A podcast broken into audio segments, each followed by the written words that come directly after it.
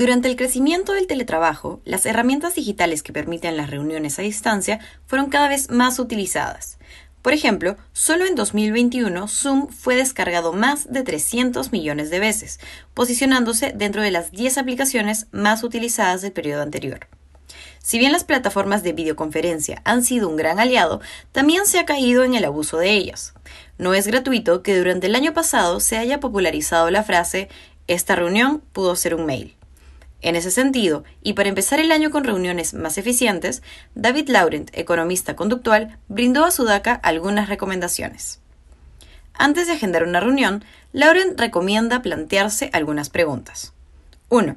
¿Cuál es el objetivo de la reunión? Esto ayudará a tener claros los temas a tocar, evitando que el tiempo conectado se extienda demasiado.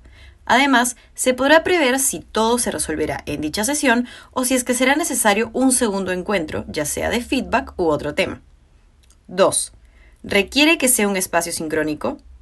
Lauren se refiere a la necesidad de que todos reciban la información en el mismo momento y de forma colectiva. Si puede hacerse de forma asincrónica, lo mejor será enviar un video por correo que brinde toda la información necesaria, sugiere el experto. 3. ¿Se requiere de mi presencia? En el caso de reuniones informativas, no es necesario que estén todos presentes si es que tienen pendientes más importantes. A quienes no puedan asistir, se les puede enviar un resumen de lo pactado. Esto evitará que los trabajadores pierdan tiempo valioso para sus labores. ¿Cuándo agendar una reunión? No todos los temas ameritan convocar una reunión.